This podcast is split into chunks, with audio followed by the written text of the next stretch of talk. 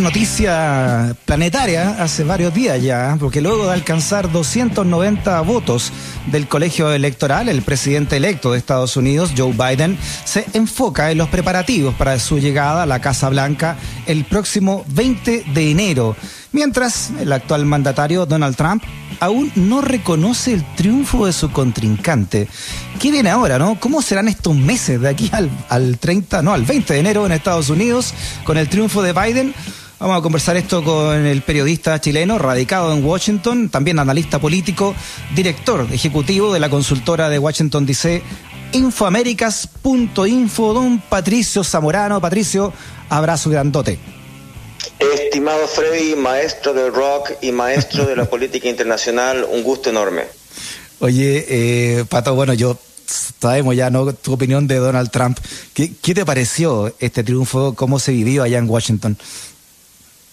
Bueno, no, independientemente de que a uno le guste o no Donald Trump, aquí eh, estamos con un tema de análisis concreto, porque uh -huh. la verdad es que él está yendo contra la corriente de una manera bien interesante. Yo creo que, bueno, ya está causando una crisis institucional que se viene poco a poco acrecentando. A medida que él va perdiendo más terreno, también va aumentando la crisis, porque, por ejemplo, él se está negando a ciertos gestos de la transición, que ya se lanzó y tenemos agencias que están confundidísimas. Por ejemplo, tenemos el FBI que ya está haciendo trabajo de revisar los antecedentes de las personas que van a trabajar eh, en el gobierno de transición o la etapa de claro. transición de Biden, pero al mismo tiempo tenemos otra agencia que nadie fuera de Washington conoce que se llama GSA, General Services Administration, que es la que encargada de dar correos electrónicos al equipo de transición, darles oficinas, eh, pagarle salarios, son como 10 millones de dólares que maneja la GSA para los nuevos presidentes electos y todo eso, eh, la GSA que está liderada por una persona que nombrada por Trump no ha firmado la autorización. Entonces mm. tenemos esta cosa extraña de dos agencias eh, importantes del gobierno de los Estados Unidos que están en contradicción. Una reconoce al presidente electo, la otra no la reconoce. Así que estamos en una crisis institucional ya, Freddy. Claro, se supone que estos dos meses y medio, ¿no? Entre la elección y que asuma el presidente nuevo, es para esto, ¿no? Para hacer estos traspasos, eh, vaciar la Casa Blanca, donde viven también y viven y duermen los presidentes de la República, pero con esto de, Donald Trump, esto de inédito, ¿no?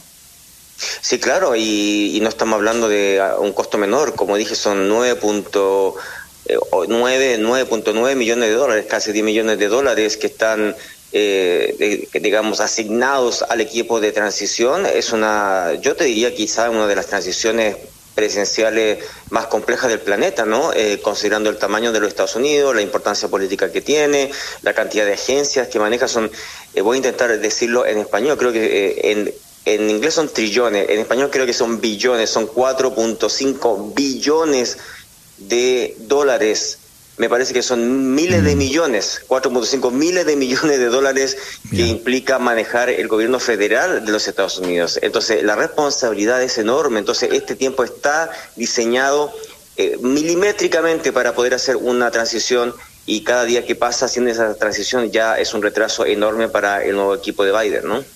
Oye, ¿por qué ahora, a días de, de esta derrota, Donald Trump echa al jefe del Pentágono, a Mark Esper? ¿Cuál es, ¿Cuál es la razón de eso? Así es, bueno, él ya lo venía anunciando. Eh, la verdad es que, es que pasó por la cabeza de Trump varias veces. Eh, eh, no está claridad por qué ahora, porque él quería hacerlo de antes. Es decir, no, no es una sorpresa, porque acuérdense, este ministro de Defensa, eh, usando el término chileno, eh, él se negó a sacar las tropas militares a la calle cuando Donald Trump se lo pidió para eh, eh, eh, confrontar a los a las protestas de manifestantes civiles que salieron a las calles para oponerse a la brutalidad policial de, después del caso de George Floyd. Mm. Entonces es el mismo ministro que le dijo que no y, y se lo dijo que no en público y, y en privado. Entonces ahí ya se veía que lo iba a despedir claro. y no pasó. Eh, se estima que quizás hubo presiones internas del Pentágono porque lo, los generales de este país tampoco quisieron hacer algo así. Imagínate sacar a tropas militares que no tienen nada que ver con la seguridad pública a la calle. Entonces, mm. la verdad es que eh, desde esa época, meses atrás, ya venía este ministro de Defensa con los días contados, ¿no? Claro, seguramente también hay un cálculo electoral ahí, ¿no? Que la salida de Esper en estas circunstancias le iba a restar votos a Donald Trump. Claro, o sea, eh, pero, pero también el hecho, eh, yo diría también, eh, se está elucubrando mucho que vienen más despidos. Él puede, por ejemplo, este es un caso, pero, por ejemplo, se me viene a la cabeza muchos de los inspectores generales, es un cargo que nadie conoce fuera, fuera de Washington cada una de las agencias importantes del gobierno, la mayoría, tienen un inspector general. Y esos inspectores eh, están protegidos por ley y se supone que están ahí eh, para em, eh, darse cuenta si hay casos de corrupción, si hay nepotismo, cualquier irregularidad administrativa que pueda haber dentro de esa agencia y su obligación es llevarlas al Departamento de Justicia y posteriormente a las Cortes. Mm. Eh, esos inspectores son, eh, tienen mucho poder y Donald Trump ha ido echándolos uno por uno a muchos. Especialmente cuando han encontrado temas de corrupción en sus propios asesores. Hay que recordar que hay más de 15 asesores de Donald Trump en la cárcel o procesados judicialmente. Entonces aquí hay todo un mundo eh, medio, medio subterráneo que todavía no sale a la luz del, del costo también judicial de Donald Trump. Entonces se espera que él vaya quizás despidiendo a otra gente. Eh, lo de lo de Mark Esper es solamente la punta del iceberg. Oye, hay organismos como la OEA o la incluso la OMS que han saludado el triunfo de Joe Biden pero hay países como Rusia o China que no han dicho nada hasta que se confirme realmente, ¿no? Y el limbo este, ¿cuánto puede durar? Sí, ah, la verdad es que se está creando una situación extraña. Tenemos eh, también países que, que sí han apoyado y que ha, sido un golpe enorme para Donald Trump. Por ejemplo, los dos aliados, yo acabo de tuitear eso ahí en Zamorano Info para los tuiteros, eh, acabo de eh, poner algún par de informaciones, por ejemplo, que los dos aliados más importantes de los Estados Unidos, eh, lo, que se supone más, más cercanos a Trump también, porque él y el presidente son Inglaterra, bueno, Reino Unido e Israel, y los dos ya eh, saludaron a Joe Biden, lo felicitaron y lo declararon presidente electo. Entonces, eh, tenemos esta, esta contradicción de que Donald Trump básicamente se está quedando solo día a día, minuto a minuto en el poder, mientras más países van reconociendo a Joe Biden como el presidente legítimo. Entonces, a cierto punto, Freddy se va a crear una situación eh, inmanejable, ¿no? O sea, inmanejable. Él, eh, ya queda poco tiempo en términos políticos, eh, igual es un par de meses que va a ser de infierno si él decide no, no irse de la Casa Blanca. Es una, es una situación inédita, ¿no? Oye, lo bueno de esto, Patricio, es que ha dejado todo tipo de caricaturas y memes muy buenas de Donald Trump aferrado ahí a la sala oval Ah, y Melania haciendo las maletas y diciéndole, ya, corta el deseo, vámonos de acá. Pero lo que, realmente lo que pueda pasar, bueno, ya es inédito, ¿no? Que un, que un presidente se aferra a un cargo. Pero, ¿qué dice la ley al respecto? ¿Qué pasa si Donald Trump no reconoce el triunfo? A ver, eh, él tiene que pasar varias etapas complicadas, ¿no? Una es esta etapa pseudo judicial, y digo pseudo porque la verdad es que él está poniendo demandas legales cuando no hay crímenes. Eh, esto es lo que la gente que tiene que entender. Todas estas demandas que ve la gente en la noticia, eh, eh, claro, crea la ilusión como que está pasando algo, como que hay fraude y que Donald Trump quiere aclarar el fraude. No, no, no. Aquí no hay ningún crimen aún. Lo que él está haciendo y lo que tiene que hacer es esperar el reconteo de ciertos estados donde hay un margen mínimo en que él está autorizado. El resto es, la verdad, cortina de humo, porque no, no hay ningún crimen. Entonces, eh, cuando pasa esta primera etapa, luego vienen otras fechas importantes. Por ejemplo, el 8 de diciembre es la fecha en que los estados, todos los estados tienen que ya definir quiénes, cuáles son los resultados presidenciales y mm. tienen que entregarlos.